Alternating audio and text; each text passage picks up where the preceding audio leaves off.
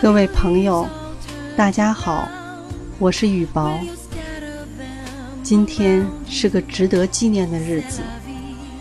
多年以前的今天，我不小心流产，在医院剖宫产下八个月的男婴。但是上帝爱他，把他带走了。我一度也想去找他，可是时间真的是一剂良药。靠着某种信念，我走出来了。我相信我的儿子还在某一个地方，他希望我好好生活。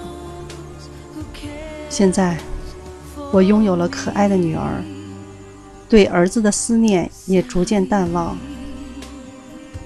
当时那深刻的痛苦，也化作回忆，埋藏在某个不起眼的角落。